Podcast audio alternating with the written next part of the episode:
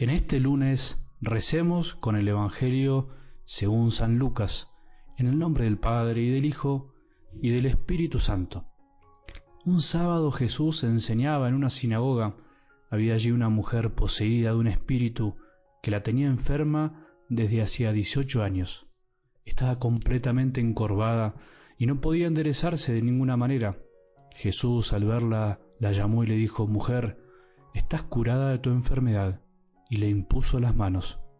Ella se enderezó enseguida y glorificaba a Dios, pero el jefe de la sinagoga, indignado porque Jesús había curado en sábado, dijo a la multitud, Los días de trabajo son seis, vengan durante esos días para hacerse curar y no el sábado. El Señor le respondió, Hipócritas, cualquiera de ustedes, aunque sea sábado, no desata del pesebre a su buey o a su asno para llevarlo a beber? Y esta hija de Abraham, a la que Satanás tuvo aprisionada durante dieciocho años, ¿no podía ser librada de sus cadenas el día sábado? Al oír estas palabras, todos sus adversarios se llenaron de confusión, pero la multitud se alegraba de las maravillas que él hacía. Palabra del Señor.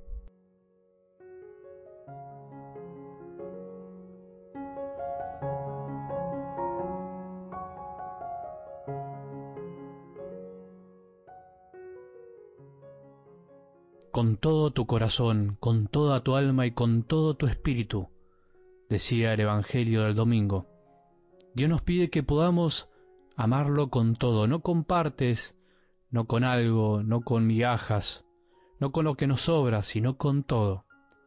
Empecemos esta semana, como decimos a veces, con todo, con todas las ganas, con todas las fuerzas, con todo el ánimo, con todo el amor que tengamos en el corazón Podemos amar más y mejor siempre. Podemos amar a Jesús mucho mejor y más de lo que hoy hacemos. Podemos amar más y mejor a los próximos que tenemos en la vida. Podés amar más y mejor a tu marido, a tu mujer. Podés amar más y mejor a tus hijos que tanto lo necesitan. Podemos escucharlos más, podemos prestarle más atención.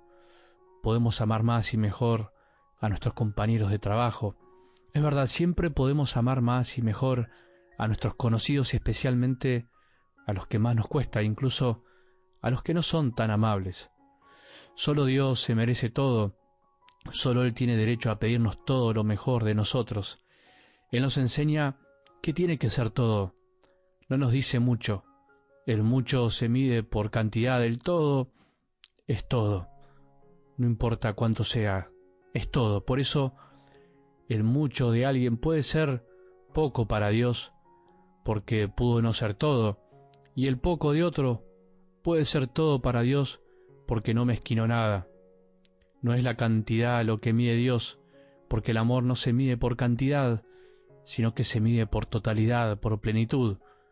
Por eso el mandamiento principal, el más grande, es un mandamiento vivo que se va gestando, va creciendo en nuestro interior, y nos va impulsando a hacer cada día lo que Dios quiere que seamos. No es para asustarnos, es para alegrarnos y animarnos a vivir lo que Dios tiene preparado para cada uno de nosotros cuando no le mezquinamos el corazón, cuando estamos para Él y solo para Él, viéndolo en todo lo demás, incluso en los demás, por supuesto. Dice una frase muy interesante, algo así, la realidad es superior a la idea. Esta frase creo que ayuda mucho a ir al núcleo de algo del Evangelio de hoy, porque ante Jesús hay ciertas personas que no lo aceptaban, que no aceptaban esa realidad que veían sus ojos, personas que no aceptan lo que no entraba en sus esquemas lógicos, como pasa hoy, como nos pasa a nosotros.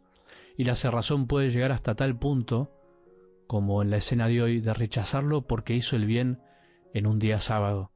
Rechazan que pueda hacer el bien en el día que según la ley de los judíos en ese tiempo era un día de descanso, donde alguno incluso ni siquiera hacían el bien.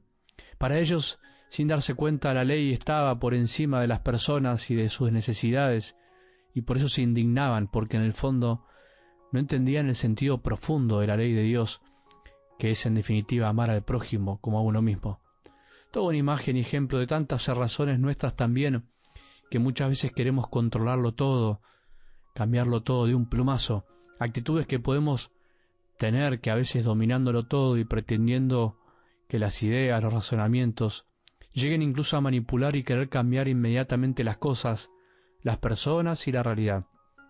Es cierto que la realidad podemos cambiarla o ir transformándola con nuestras ideas, pero es más cierto aún que las ideas tienen que partir de la realidad para que desde ahí podamos conducirla. Y eso es lo que Jesús de algún modo hace hoy. Él no vino a abolir la ley, a tirarla por el balcón, sino que vino a enseñarnos a entenderla profundamente, a interpretarla y a vivirla. Y por eso la cumplió él primero. Y por eso a la hora de hacer el bien, para el maestro lo importante era las personas, hacer el bien a la persona que tenía enfrente. El dolor de esta mujer era incalculable. Solo Jesús supo descubrirlo. Para Jesús fue más importante el dolor, su necesidad, que la idea de que en el sábado no se podía hacer nada. Pensemos si a veces nosotros no somos más idealistas que realistas. Es peligroso vivir en el mundo de las ideas, de la sola palabra, de las imágenes, de lo que tiene que ser y no es, de lo que debería haber sido y no fue, que le dije que hiciera y no hizo, de lo que quiero hacer y no hago nunca. A veces nos puede pasar que vivimos en el mundo de las anheladas intenciones jamás puestas en práctica. Y entonces, ¿cuál es la realidad de nuestra vida? Lo que somos, nuestras actitudes de hoy, nuestras virtudes, nuestros dones, incluso también nuestras debilidades y pecados. La realidad es que mi familia es la que tengo, la que Dios me dio, mi marido y mi mujer que yo elegí y debo seguir eligiendo. La realidad es que tengo los hijos que tengo y que Dios me dio, que son como son y que tengo que ayudarlos. La realidad es que el trabajo que me tocó, que elegí y nos da de comer cada día, o la falta de trabajo es lo que tengo y tengo que enfrentarlo. La realidad es la iglesia que tenemos, santa y pecadora, no la que a veces deseamos, el grupo de oración que formo, el grupo de la parroquia, la universidad, la carrera que elegí, mi propia vida de fe, mi corazón. Aceptemos la realidad primero para poder algún día empezar a cambiarla. Que tengamos un buen día y que la bendición de Dios, que es Padre misericordioso, Hijo y Espíritu Santo, descienda sobre nuestros corazones y permanezca para siempre.